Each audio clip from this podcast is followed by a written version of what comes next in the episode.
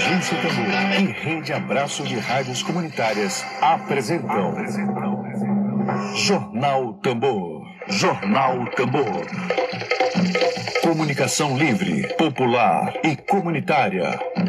Está no ar Jornal Tambor. Jornal Tambor. Bom dia, bom dia, bom dia. Cuide-se bem. Cuide-se bem. Bom dia. Hoje é dia 30 de abril de 2020, quinta-feira. Bom dia para você. Estamos começando agora mais uma edição do jornal produzido pela Agência de Comunicação Popular Tambor, uma agência em defesa do interesse público, em defesa da cidadania, em defesa das populações e comunidades tradicionais. Estamos começando agora, hoje, quinta-feira, dia 30 de abril, último dia do mês de abril. Dedo de prosa.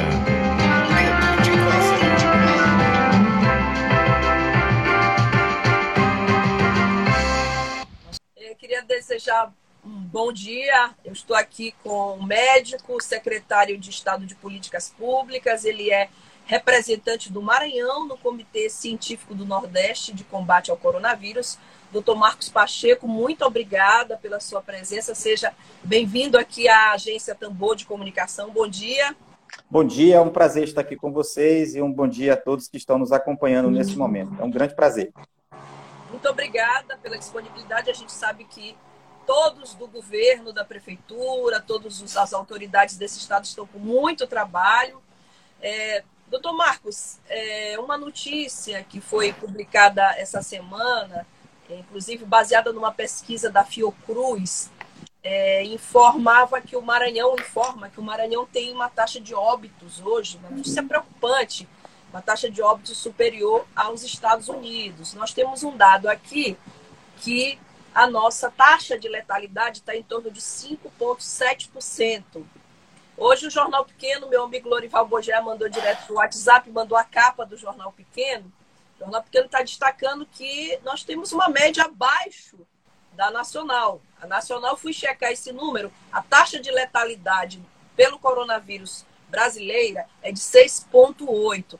Mas a nossa média aqui no Maranhão de óbitos de 5,7, esses números não são preocupantes, na sua opinião? Bem, na realidade, é, tudo é preocupante, né? A gente tem que. Nós estamos numa guerra sanitária muito forte. Essa, essa, esses indicadores que você apontou, eles são preocupantes, mas nós temos que lembrar de um detalhe muito importante nesse aspecto: é que nós somos uma das capitais brasileiras que mais testa. Nós estamos testando todos os pacientes internados não tem um paciente internado que não esteja sendo testado. Por isso que nós não estamos testando os pacientes que não estão internados, que é para garantir teste para todos que estão internados. Porque nós não podemos, é, vou usar aqui uma expressão muito forte, mas nós não podemos enterrar ninguém que não tenha sido testado. Por quê? Porque aí nós vamos ter o retrato real do problema. E outras capitais não estão testando. Então, as pessoas estão morrendo com o coronavírus, mas sem o teste. Aí não pode dizer, ele não entra na estatística. Ou seja, a nossa estatística ela está bem refinada. Ela está sendo muito bem refinada, por quê? Porque nós sabemos que todas as decisões políticas e as decisões de gestão dependem da estatística, depende de um bom sistema de vigilância epidemiológica, né? Então, nós estamos concentrando todos os nossos esforços de elucidação diagnóstica em cima dos pacientes que estão internados, portanto, daqueles que têm o maior risco de morrer, e em cima dos profissionais de saúde. Por que dos profissionais Sim. de saúde? Porque os profissionais de saúde, se ele se contaminar, ele mesmo fica contaminando os pacientes, os outros pacientes de outros problemas. Porque os hospitais estão cheios, mas eles não estão cheios só de Covid. As outras doenças, elas continuam acontecendo. Por isso que o sistema estrangula. O sistema só estrangula porque o mundo não para para atender o Covid. O mundo vai rodando e atendendo o Covid. Então é por isso que nós precisamos proteger o sistema de saúde.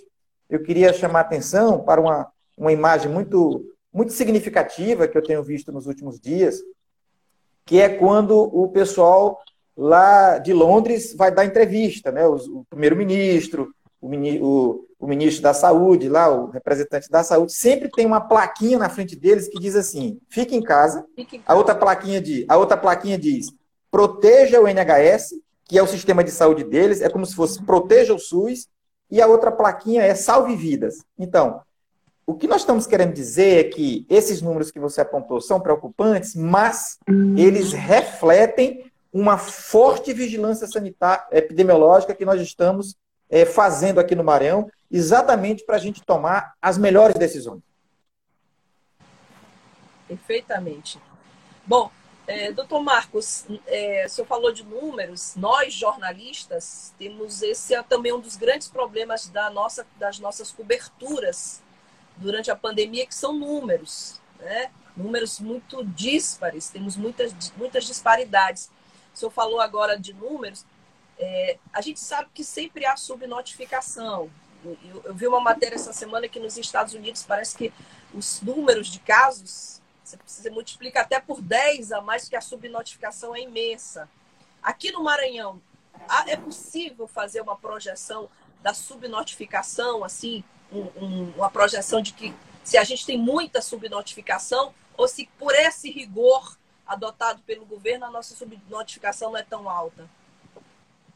Então, vamos, vamos separar as coisas. É, elas têm que ser separadas. Uma coisa são os casos, outra coisa são os óbitos. O esforço do governo neste momento, o esforço do governo neste momento é para não ter subnotificação de óbitos. De óbitos. Por isso que nós de óbitos. Por isso que nós estamos transferindo todas as testagens, todas as possibilidades de elucidação diagnóstica para os pacientes internados. Sim, Agora, se você me perguntar, e os casos, aqueles pacientes que não estão internados, que estão em casa? Não, aí temos sim subnotificação. E eu diria para você que essa subnotificação é da ordem de 10 a 15 vezes mais do que o que a gente está apresentando. Então, em resumo, é o seguinte: o que nós apresentamos como número de casos é 10% do que é real. No mínimo. Agora, o que nós estamos apresentando como número de óbitos, esse é o mais próximo do real possível. E por que, que a gente, e por que, que a gente, por que, que a gente separa isso? É para explicar para a população que não tem teste para todo mundo. Os testes que nós temos não dá para fazer em todo mundo. Então, se não dá para fazer em todo mundo, nós vamos fazer naqueles que são prioritários. E, e quem é que é prioritário? É quem está internado e não quem está em casa.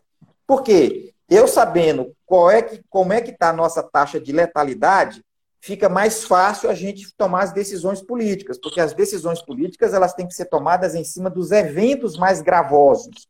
E o óbito é o ápice de gravidade de um evento. Quer dizer, morreu, então ele atingiu o ápice de gravidade que ele podia atingir e perdeu a vida.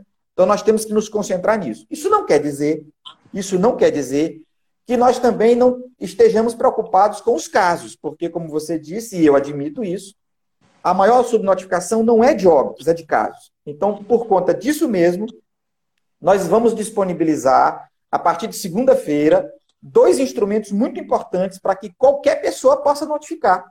Qualquer pessoa, independente de testar ou não, ela vai notificar a sua situação. Olha, eu estou gripado, eu estou sem sentir cheiro, estou com dor de cabeça e estou com desconforto respiratório. Vai ter um telefone que nós vamos disponibilizar e um aplicativo, um aplicativo de celular que a pessoa pode entrar no aplicativo, se cadastra no baixa o aplicativo, se cadastra no aplicativo e dependendo da queixa, dependendo do perfil que ela coloca no aplicativo, um, um médico, um profissional de saúde vai entrar em contato com ela.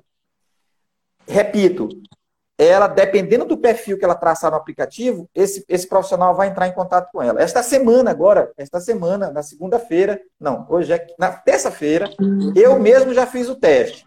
Eu fui o médico que, que liguei para 10 pessoas que entraram no aplicativo em caráter experimental, né? Porque o aplicativo ele ainda não foi disponibilizado, ele vai ser disponibilizado a partir de segunda-feira, mas nós fizemos um experimento, né? Ofertamos esse aplicativo para algumas pessoas e essas pessoas entraram no aplicativo sem saber que, que era que elas iam receber o feedback, entraram de maneira cega, vamos dizer assim, e pelo e pela pela estratificação do, do perfil que elas colocaram no aplicativo, eu separei os 10 piores e peguei os telefones, não entrei pelo aplicativo, porque ele não está ainda disponibilizado. Eu peguei o telefone, liguei pessoalmente, eu mesmo liguei, para as 10 pessoas que tinham colocado no aplicativo a situação mais grave, né?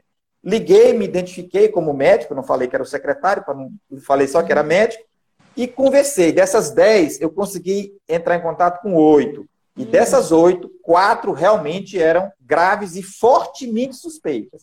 Hum. Portanto, a partir de segunda-feira, independente de fazer teste ou não, nós vamos colocar essas pessoas, essa, dessas oito que eu liguei, quatro já, já entrariam nesse, nesse subgrupo Sim. de pessoas que são que são é, que estão com Covid, mesmo sem teste, só com aquilo que a gente chama de perfil clínico epidemiológico. Então, se a pessoa apresentar um perfil clínico epidemiológico da doença, a gente já coloca ela como doente, independente dela estar, dela fazer teste ou não. Aí, aí esse, esse número de casos ele vai ser mais próximo do real. E eu posso garantir a você que se as pessoas usarem esse instrumento, nós vamos multiplicar por 10 o número de casos que nós temos hoje. Então, hoje, nós estamos, nós estamos no Maranhão com mais de 3 mil casos, Sim. provavelmente nós vamos passar para 30 mil casos ou mais. Agora, os óbitos, esses nós vamos continuar computando apenas aqueles que forem testados. E vamos fazer um esforço muito grande para testar 100% das pessoas que estão internadas, para que ninguém fique de fora. Certo. Inclusive, eu recebi um telefone aqui do Hospital Universitário, também oferecendo esse serviço de ouvir pessoas com sintomas do Covid. Não sei se a informação é verdadeira. Peço, inclusive, para minha redação que está trabalhando online, agora checar com o Emerson Araújo, lá da, da Universidade Federal do Maranhão. Parece que o Hospital Universitário já disponibilizou. É um serviço a mais, então, do governo do Estado. Muito bom. Doutor Marcos, é, o senhor falou dos testes, é, que foi uma decisão política do governo, é, ter o um máximo de precisão nas estatísticas de mortes por coronavírus. Eu vi uma entrevista coletiva, uma das entrevistas concedidas pelo secretário Eduardo Lula, e ele disse que o governo do estado do Maranhão fez uma opção por adquirir os testes. Há dois tipos de testes. Um, inclusive, que está sendo muito criticado, que agora vai ser disponibilizado em farmácia, mas que há uma um grau de precisão muito pequeno. E me parece que o governo, segundo o secretário teria dito, resolveu adquirir os testes com maior precisão. Isso é isso? Isso procede essa informação? É exatamente isso? isso? É? Per perfeitamente. E eu, eu queria já de quantos testes foram adquiridos? Então, nós adquirimos 5 mil testes e estamos adquirindo mais. Mas esses 5 mil testes, eles não são muito, não. Lembra que nós temos uma população, só, no, só, na, ilha, só na ilha nós temos uma população de quase um milhão e meio de é, pessoas. Então, 5 mil testes é uma fração pequena. Por isso que nós estamos, nós estamos é, usando os testes só para os pacientes internados. Mas, de fato, esses testes que foram adquiridos, aí eu queria aproveitar esse espaço para explicar logo aqui uma coisa bem claramente. Perfeito. Existem três tipos de teste. Três. Três tipos de teste. Existe esse teste que você falou agora, que a gente fura a ponta do dedo, bota uma gota de sangue no aparelho, e daí a 20 minutos, esse aparelhinho vai dizer se a pessoa tem coronavírus ou se ela não tem coronavírus. Vai dizer também se ela já teve coronavírus e não tem mais. Esse teste é o chamado teste rápido. O nome dele é teste rápido. É isso que a Anvisa autorizou as farmácias a fazer. Bem, Sim. nós temos um segundo tipo de teste, que também é feito no sangue, mas não é teste rápido. Você coleta o sangue do paciente, como você coleta, por exemplo, para fazer um hemograma lá no laboratório. Coleta o sangue do paciente e leva este sangue para um aparelho que vai dizer se o paciente tem o coronavírus ou se já teve o coronavírus. Isto é, se ele tem anticorpos, se ele tem antígeno e se ele tem anticorpos. E tem o terceiro teste, que é o mais rigoroso, o mais fidedigno, o mais sensível, que é o teste de PCR-RT. O que é esse teste?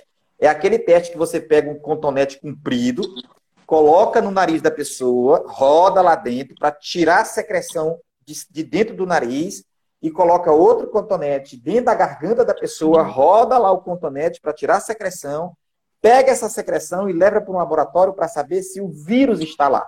Esse teste, ele é um teste de biologia molecular, ele é altamente sensível e quando ele diz que tem, pode assinar embaixo porque tem mesmo.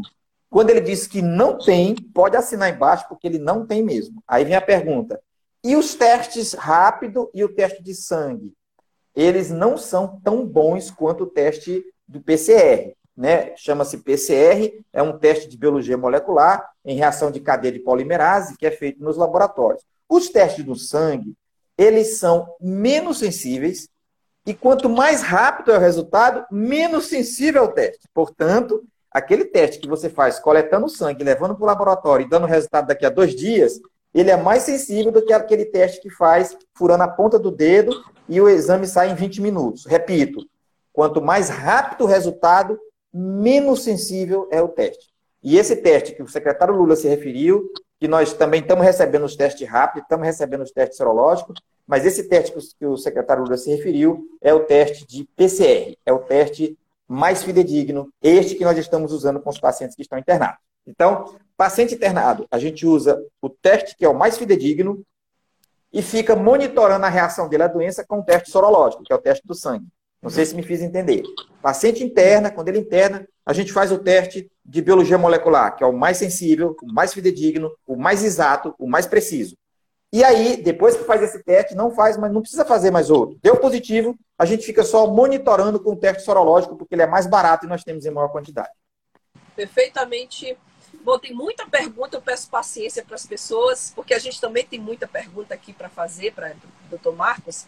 Doutor Marcos, como eu falei ainda há pouco, nós jornalistas estamos tendo muito problema com a cobertura com relação a números. Então, a gente teve essa informação há dois dias atrás que São Luís, que concentra mais de 90% dos casos de coronavírus, estaria com 100% dos leitos de UTI nos hospitais públicos e privados lotados. Hoje, eu já tenho mais uma outra informação aqui e de uma outra fonte que nós temos 79,87% dos leitos de UTI ocupados qual é a informação hoje, 30 de abril, já que esses números a gente tem dificuldade até de conseguir acompanhar e para quem divulga é fundamental ter esse respaldo, essa credibilidade. Quais são os números com relação à ocupação, taxa de ocupação de UTIs de hospitais públicos e privados na capital? Como você é uma, é uma mulher muito inteligente, você já percebeu que isso é muito dinâmico, isso não é não é falta de transparência e nem é equívoco na divulgação desses números. Mas esses números não é possível você dizer exatamente o que está acontecendo. Você tem que estar tá trabalhando com a margem. Hoje, hoje a nossa margem está entre 94% e 98% a 100%. Por que, que eu estou falando isso? Porque as pessoas podem receber alta a qualquer momento. A qualquer momento uma pessoa pode evoluir para o óbito. Na hora que ela evolui para o óbito. Morrer. Isso. Isso. Então, assim, na hora que ela evolui para o óbito, que ela, vai, que ela morre, ela é retirada do leito, o leito é higienizado e já entra outro, porque a nossa fila. Deu um probleminha na internet. Do... Ok. Ok. okay? Nós temos uma fila de espera muito grande. Então, as pessoas, elas, os leitos, eles vão rodando muito rápido. Então, quando a gente tem 100% de ocupação, é porque naquele momento que foi feito o levantamento, está lotado. Mas pode ser que daqui a uma hora já tenha dois, três, quatro ou cinco leitos disponíveis. O que o governo não faz é parar de ampliar leitos. Né? Nós estamos lutando o tempo todo pela ampliação de leitos. O governador Flávio Dino ele está à frente desse processo. Né? Na realidade, ele é o grande líder de um comitê de crise que nós temos.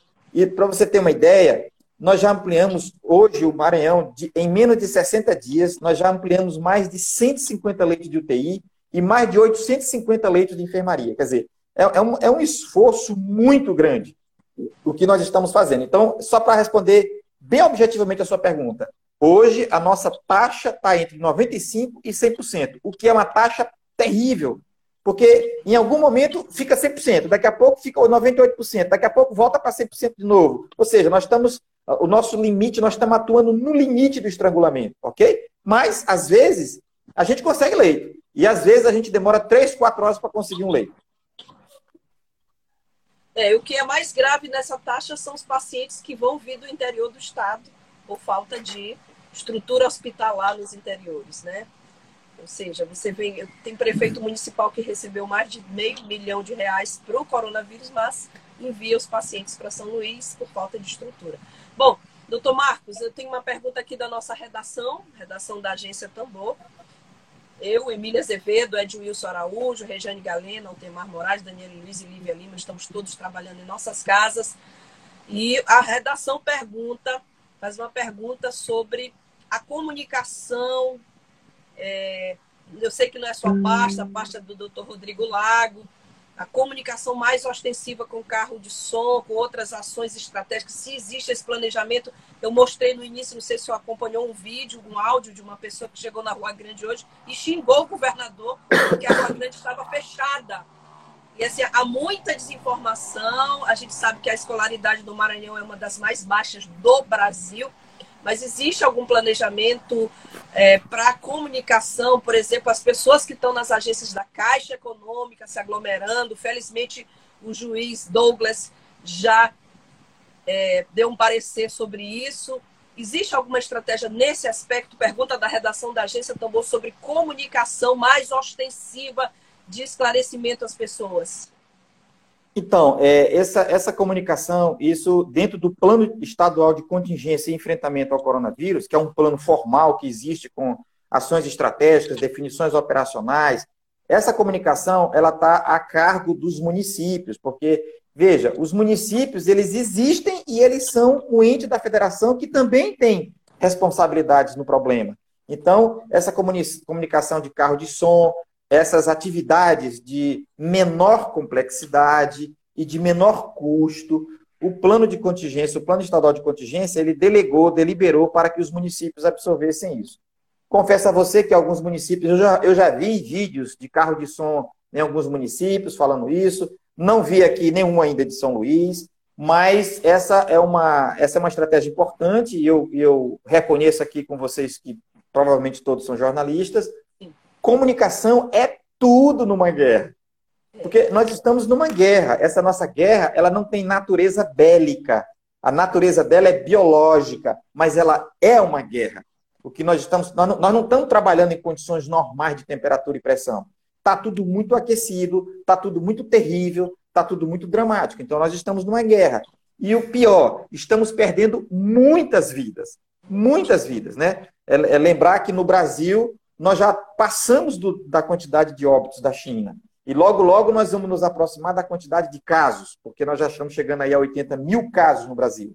Então, não é uma coisa simples, mas respondendo pontualmente a sua pergunta, essas atividades de comunicação, carro de sons, isso está a cargo dos municípios. Os municípios precisam ser mais protagonistas nesse processo. Muito bom. É, já estamos chegando aqui aos minutinhos finais com o secretário Marcos Pacheco, para você que está entrando, a todo instante entram pessoas à nossa transmissão. O secretário Marcos Pacheco é médico, secretário de Estado de Políticas Públicas e representante do Maranhão no Comitê Científico do Nordeste de Combate ao Coronavírus. Doutor Marcos, o, a Thalita Setúbal, nossa ouvinte, nossa telespectadora, ela coloca que as experiências de outras localidades já não seriam suficientes, na sua opinião, para o lockdown nas primeiras semanas? Assim, se é se há essa expectativa gerada de que se vai ter, se o governador vai decretar ou não o lockdown, ele já deu uma entrevista dizendo que isso vai ser feito de forma planejada. Então, na sua opinião, essas experiências de outras localidades já não seriam suficientes para decretar o lockdown? Bem, nós temos que ver aí duas coisas, dois critérios que, que são critérios importantes para a gente tomar uma decisão dessa. Precisamos lembrar primeiro que São Luís não é Milão, por exemplo. São Luís não é Barcelona. São Luís não é nenhuma cidade europeia. Né? Nós temos uma massa muito grande de pessoas que vivem em situação de extrema vulnerabilidade. Quando você decreta um isolamento, um fechamento total desse como lockdown, você está provocando uma espécie de asilamento domiciliar das pessoas. E esse tipo de asilamento, ele é muito cruel, ele é muito perverso com as pessoas mais vulneráveis. Exatamente porque esse asilamento ele não vai se dar numa casa com quatro ou cinco pessoas que tem quatro ou cinco cômodos ele vai se dar, por exemplo, numa situação onde eu tenho uma casa com dois ou três cômodos e que lá dentro tem oito pessoas. E às vezes dessas oito pessoas, duas são idosas. Então, Então, assim, é, é, muito. Essa é uma decisão que pode, ver, pode vir a ser tomada, dependendo da quantidade de óbitos que nós vamos avançar, né, que nós vamos crescer. Lembrando que, eu já disse lá atrás, que o indicador mais importante não é o indicador de casos, é o indicador de óbitos. O indicador de casos ele é importante, mas eu quero lembrar que os casos, na realidade, assim, é bom a gente entender isso. Quanto mais caso tem, mais perto nós estamos do final do problema. Mas nós, não, mas nós temos que descolar os óbitos dos casos. Isto é, os casos podem crescer, não tem problema. Isso pode até ser bom, porque à medida que os casos vão aumentando, eu vou me aproximando do pico da epidemia, porque o vírus vai se espalhando e ele vai, vai chegar num ponto que ele não tem mais para onde ir, porque o vírus ele passa de uma pessoa para outra. Se a metade da população já está contaminada, ele vai para onde? Ele para e morre. Ele, aí, se, se vai, aí vai começar a diminuir o número de casos. No entanto, no entanto, preciso lembrar que o problema é porque quando sobe muito o número de casos, o número de óbitos acompanha. Então eu não posso deixar o casos subir e o número de óbitos acompanhar. Eu tenho que descolar, eu tenho que deixar o número de, o número de casos subir sem deixar o número de óbitos subir. Por isso que o isolamento é importante, porque na hora que eu faço isolamento, eu dou uma folga para o sistema de saúde, para que o sistema de saúde atenda os casos graves, os graves, para que esses casos não virem óbitos. E só aí eu consigo descolar os óbitos dos casos. Deixa os casos embora, mas os óbitos eu estou segurando. Eu não sei se a minha explicação, porque para mim isso é muito claro, mas eu fico receoso de que a minha explicação não esteja sendo clara para as outras pessoas. Então, veja, só para finalizar, até para você me dizer se eu fui claro. É, veja, nós temos que tomar cuidado, porque se fecha tudo, você vai provocar sofrimento para as pessoas que elas vão estar asiladas em grande quantidade num, numa casa pequena. Se você abre tudo, você aumenta o número de casos, mas o, o número de óbitos vai atrás. Então, Sim. a gente tem que trabalhar sempre com o meio termo. Agora, por que, que o governador está falando no lockdown? É porque o número de óbitos está crescendo muito. Então, nós temos que ficar atentos para o número de óbitos. Porque se ele crescer muito, aí sim, nós vamos, com certeza, ter que decretar o fechamento total. Mas o governador já disse ontem, e eu repito, é, em nome da transparência, de, de informação, em nome da cidadania, em nome da democracia e do respeito às famílias do Maranhão, ele não vai tomar essa decisão sem antes dizer que vai tomá-la, para que nós todos possamos nos planejar como cidadãos, sempre cuidando uns dos outros. Eu não sei se eu fui claro na minha resposta. Eu acho que foi pela quantidade de elogios que nós temos aqui na nossa live. nós temos aqui o João Otávio Malheiros, parabéns ao secretário Marcos Pacheco, temos a Kaline Bezerra dizendo, grande secretário, sou fã pelos elogios, o senhor foi bem compreendido aqui. Uh, queria mandar um alô para minha colega jornalista Vânia Rodrigues. Obrigada, Vânia, pela sua audiência. É, e, e a gente só encerra com a última pergunta para o senhor sobre esses novos leitos que o governo do estado está construindo. Ontem eu entrevistei aqui a uma educadora popular lá de Açailândia, que nos trouxe uma informação que nos deixou estarrecidos todos, que a população, parte da população de Açailândia, protestou contra a construção do hospital de campanha pela Vale. Muitas pessoas fizeram até material de divulgação, não querendo que o hospital fosse construído com receio de contaminação. É impressionante a gente receber essa informação assim, mas a gente sabe que existe um hospital de campanha em Açailândia que há uma previsão para essa semana, a semana está acabando, novos leitos serem construídos. Como é que está o andamento dessas obras? O que, que tem de informação para que a gente possa encerrar com uma esperança, pelo menos, de melhoria no atendimento das pessoas que virem a adoecer? Bem, o que eu posso garantir é que nós estamos é, ampliando o número de equipes para que nós possamos ampliar também o número de leitos nos hospitais HCI e Hospital Real. O Hospital HCI, aquele hospital que fica ali no Angelim, ele não está ainda com a sua capacidade toda de leitos é, instituída. Lá são cinco andares. Desses cinco andares, nós já ocupamos quatro, tem mais um andar ainda para colocar leito. Não foi colocado ainda. Aliás, os leitos já estão lá. O que não tem são equipes médicas. O governador fez uma requisição e, deve, e deverá estar lançando um edital de seleção ah, para médicos e enfermeiros para formar equipe médicas. O nosso problema no momento, neste momento atual, o problema não é a falta de leito, leito físico, leito, a cama, a cama e os equipamentos. Neste momento, o nosso problema é falta de equipes médicas. E os respiradores chegaram também, não é isso? Já chegaram? Sim, os respiradores chegaram, mas esses leitos que eu estou falando, esses leitos que eu estou falando são leitos de enfermaria. Ah, tá. São leitos que, tá certo? São, não são leitos de UTI. Eu só uso respirador nos leitos de UTI. Na enfermaria, eu fico monitorando o paciente, é. ele fica mais perto da gente, e a gente pode colocar aquele catetezinho de oxigênio no nariz dele, né? Isso. Aquele catetezinho que a gente bota para ele ficar, porque aquele catéter, ele é uma ventilação não invasiva, né? Nós podemos colocar o catéter, nós podemos colocar um capacete é, oxigenado na cabeça dele para que ele fique respirando melhor. Então, nos leitos de enfermaria, a gente é, é importante que tenha os leitos de enfermaria, porque eles resolvem 95% dos, dos, pacientes graves. Só vai para a UTI 5%. Ainda bem, porque se fosse mais do que 5%, a gente não suportaria.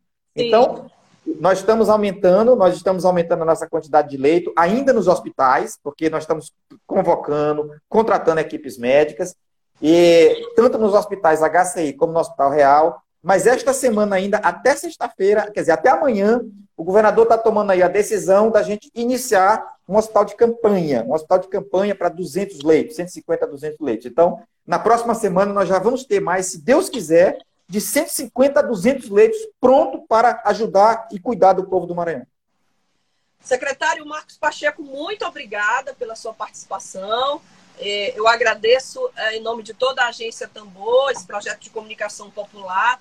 E há muitas pessoas aqui que estão desejando parabéns aqui. O Dijoma Maranhão, parabéns, secretário doutor Marcos Pacheco. 12 horas. Sabemos que, em meio à grave crise sanitária e financeira, o nosso Estado tem tomado decisões firmes e estratégicas para os avanços da saúde do Maranhão. Muita gente lhe agradecendo aqui, lhe parabenizando. E a gente agradece, sobretudo, pelo esforço. Reconhecemos o esforço do governo do Estado. Nesse momento, não é momento de oportunismo político é um momento que, sobretudo, as vidas estão em, em um patamar infinitamente superior. Obrigada pela sua participação e bom trabalho. Saúde também. Ok. Eu que agradeço. Foi um prazer estar aqui com vocês e me coloco à inteira disposição de vocês e da, da população de uma maneira geral. E quero terminar dizendo que você falou uma coisa muito importante. Nós estamos diante de um problema. Um problema que não é político, ele é sanitário nós não podemos politizar o problema. Nós temos que é, dar uma dimensão técnica para ele e temos que tratá-lo de maneira técnica. É claro que depois a gente pode discutir a política do problema, mas agora a dimensão que tem que ser priorizada, a dimensão que tem que ser, digamos assim, é, valorizada é a dimensão técnica do problema e não a sua dimensão política. Não é por outra razão que o governador Flávio Dino criou um comitê de crise e esse comitê, a metade do comitê são médicos e a outra metade são técnicos do governo. O que significa dizer que a presença, a presença da concepção médica, da concepção técnica é muito valorizada e ela é muito forte dentro desse comitê de crise instituído pelo governador. Um grande abraço a todos e que Deus nos abençoe. Obrigada, doutor Marcos. Até a próxima. Bom, você viu aí, a agência Tambor é, quando o governo do estado remove famílias, é, não remove famílias, que a decisão é judicial, quando o governo do estado adota um posicionamento contra o cajueiro, por exemplo, a gente denuncia. Mas quando o governo do estado toma uma medida correta, medidas corretas, rápidas, emergenciais, por meio de decreto, por meio de ações, a gente reconhece jornalismo é responsabilidade, comunicação é cidadania. E a gente agradece a todos aqui que participaram. Obrigada, Patrício Barros, Wellington Alemão. Foi uma grande entrevista que nós tivemos hoje. É muito importante informação, é também prevenção. A Agência Tambor existe com um único compromisso, que é o interesse público. É o único compromisso, compromisso fundamental com a verdade dos fatos e com a cidadania das pessoas. Obrigada para vocês pela audiência. Tchau, tchau. Eu quero te ver com saúde. Obrigada. E sempre de bom humor e de boa vontade. Morreu,